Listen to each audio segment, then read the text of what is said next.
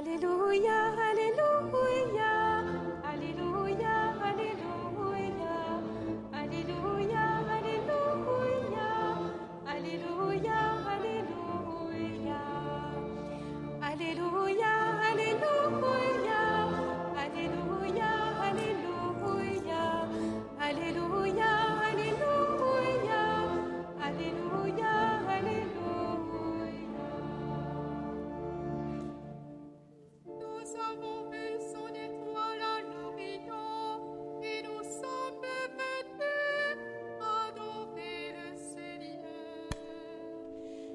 Alléluia, Alléluia, Alléluia, Alléluia, Alléluia, Alléluia, Alléluia, Alléluia. Le Seigneur soit avec vous. Et avec votre esprit. Évangile de Jésus-Christ selon Saint Matthieu.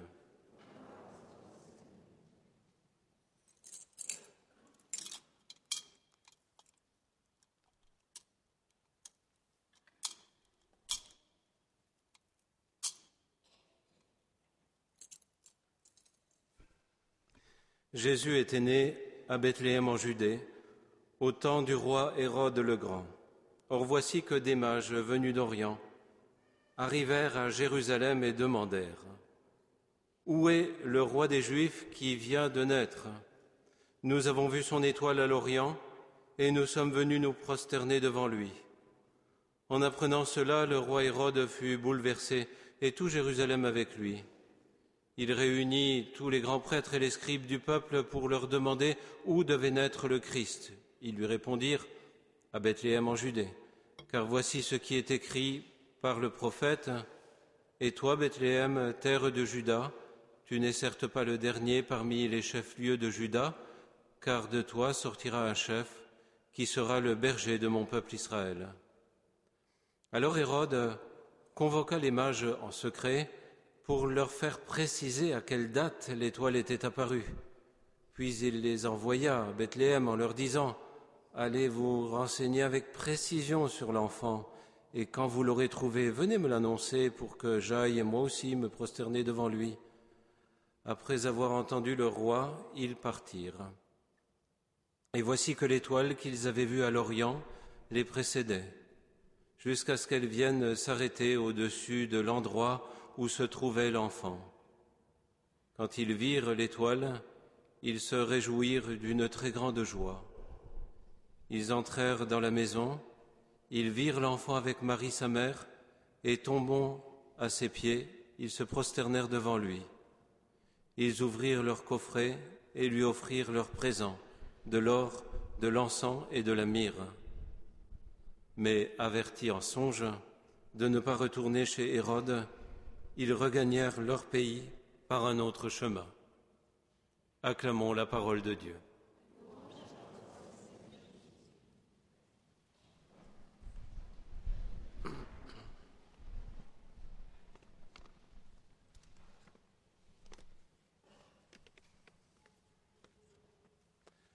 Épiphanie du Seigneur, manifestation de sa lumière au monde entier. Nous avons besoin de l'Ancien du Premier Testament aujourd'hui pour bien comprendre de ce que cherchent les mages.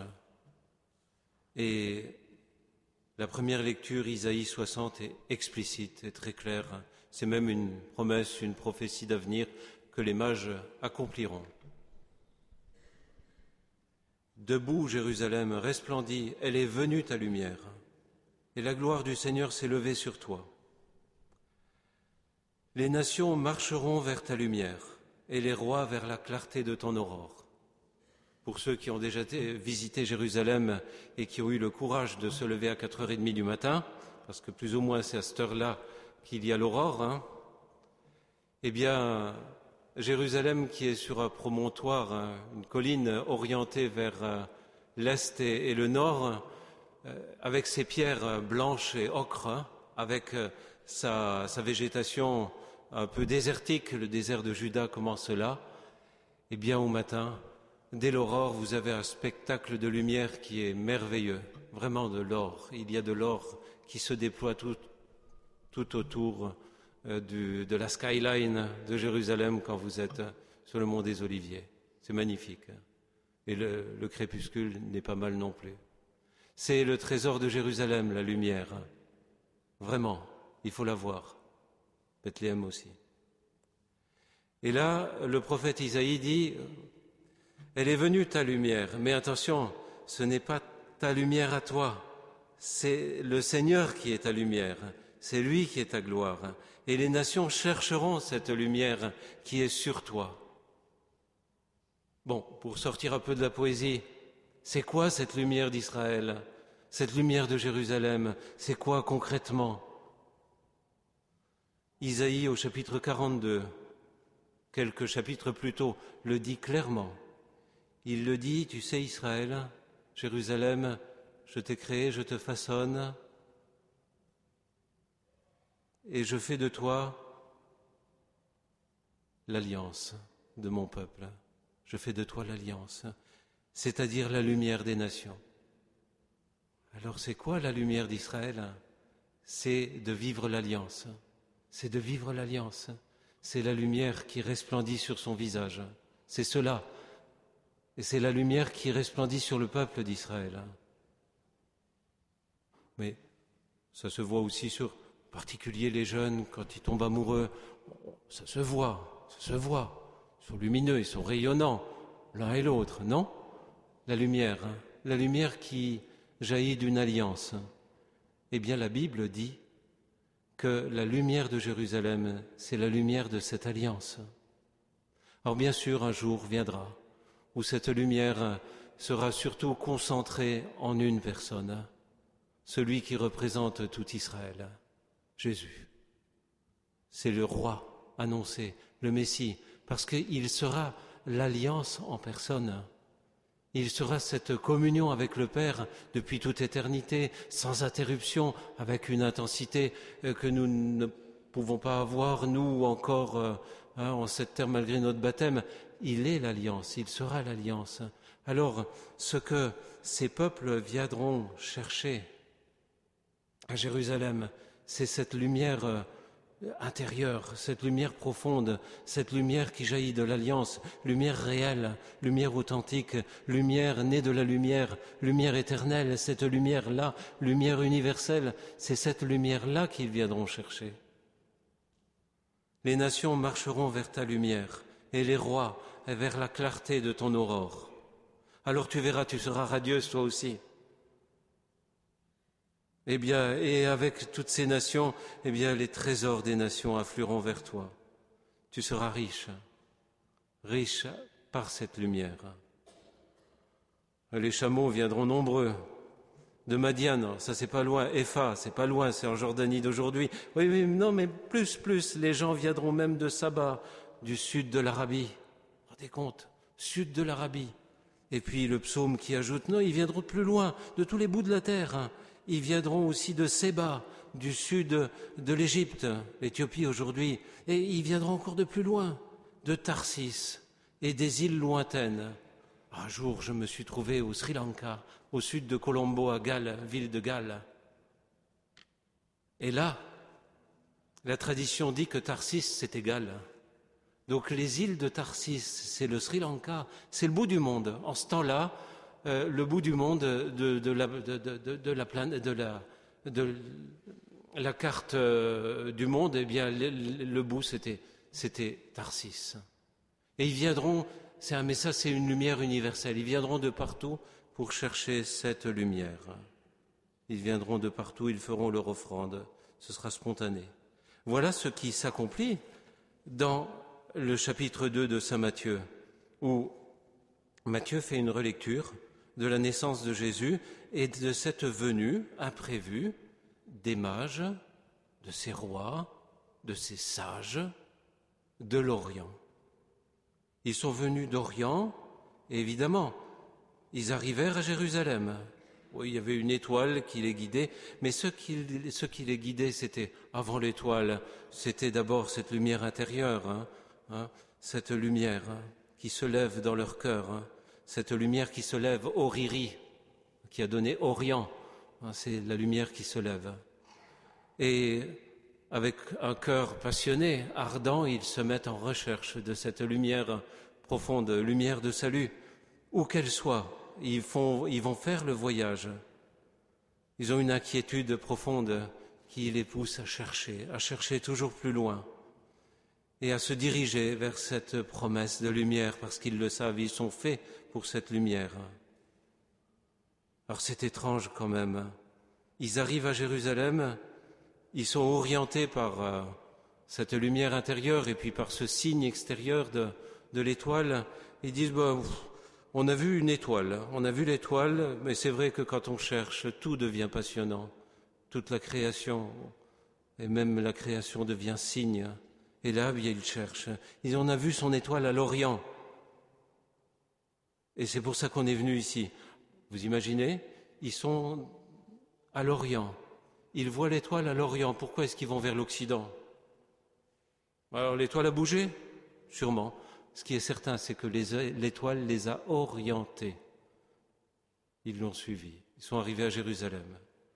Et là, ils, n'ont pas de GPS euh, précis. Alors ils demandent, ils demandent, mais où est ce, ce roi des Juifs ce roi de lumière que l'on attend, nous avons vu son étoile, nous, nous sommes venus pour nous prosterner devant lui. Il sera notre vie. Hérode est bouleversé, ça se comprend, et il bouleverse tout le peuple. Parce que Hérode, il a compris le message. Il veut rester roi. Il, s'est fait nommer par les Romains. Aucune ligne royale, rien, pas de sang bleu. Il s'est fait nommer par les Romains. Il a été connu, reconnu par les Romains. Il a besoin des Romains pour, euh, pour rester roi. Et il veut surtout pas qu'on lui fasse de l'ombre. Alors il craint déjà un rival. Il a c'est tellement phobique chez lui qu'il a fait assassiner des membres de sa famille, même ses propres fils, pour qu'ils ne deviennent pas des rivaux. Il est jaloux. Il a une jalousie pathologique terrible. Alors il est bouleversé et il contacte euh, tous les grands prêtres, les scribes du peuple. C'est quand même une grande assemblée, ça. Et il dit, mais alors, c'est selon la tradition d'Israël, selon les prophètes, c'est où le GPS précis, là? C'est où que la lumière doit naître? Alors, ben, c'est assez facile pour eux. Mais vous vous dites quand même, hein, les scribes, qui sont, qui ont le nez dans les Écritures, c'est bien. Ils n'ont pas vu l'étoile, quand même. Faut le faire, hein. Bon, enfin, les mages avaient besoin aussi des scribes et surtout ils avaient besoin de la parole de Dieu. Parce qu'ils lisent la parole, ils disent s'il doit naître quelque part, ce sera à Bethléem, en Judée, là, à 9 kilomètres de Jérusalem, là, sur la colline. Là, c'est prévu. Soit à Bethléem, euh, la prophétie de Michée.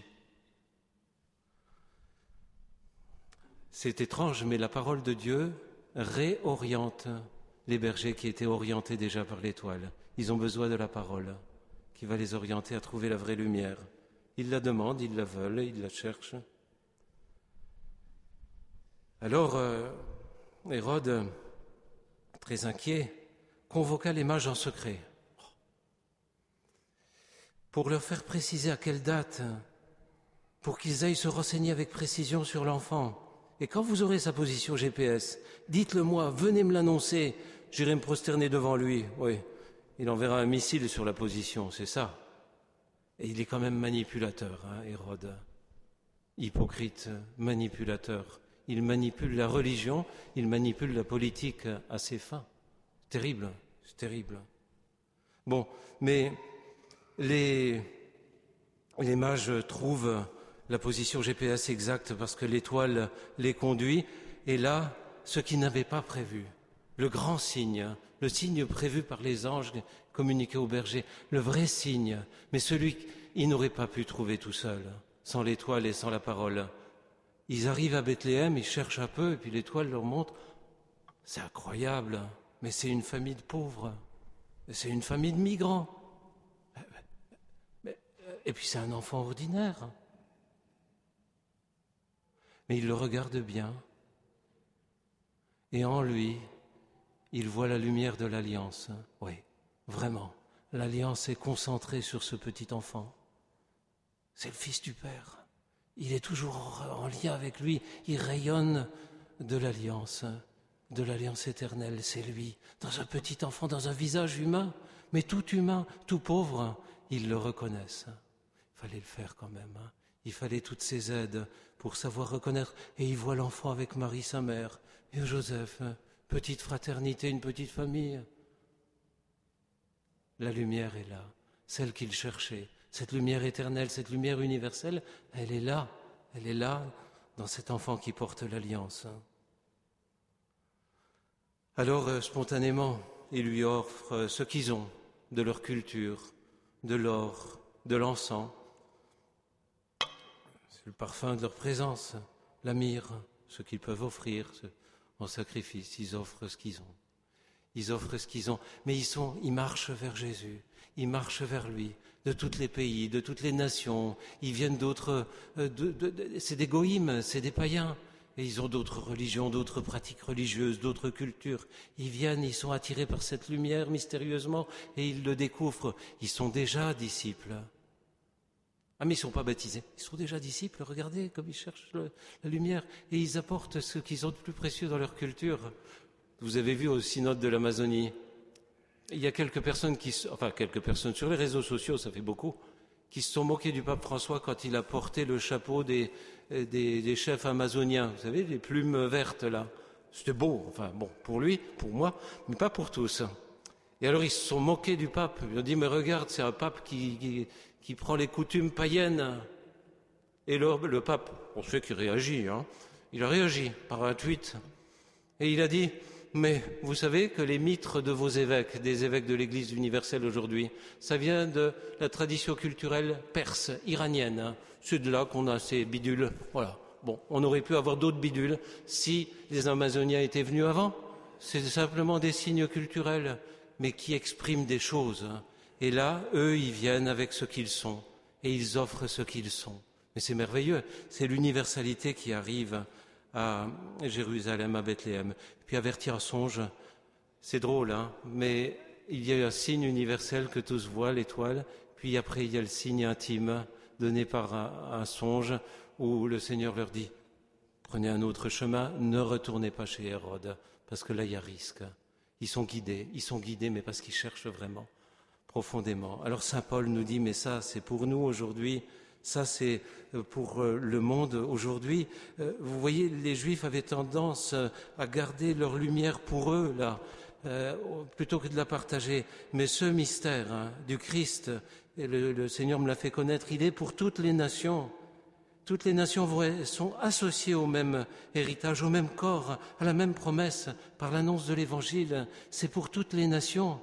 N'excluez pas, n'excluez personne, des athées, des agnostiques, des musulmans, des chiites, des iraniens, des, sunnites, des, bouddhistes, mais ils cherchent cette lumière intérieure, eux aussi, s'ils pouvaient la trouver grâce au parfum de votre présence, à votre encens, comme ce serait merveilleux, dit Saint Paul, comme ce serait beau, comme ce serait beau. Aria, pour conclure, ex oriente lux,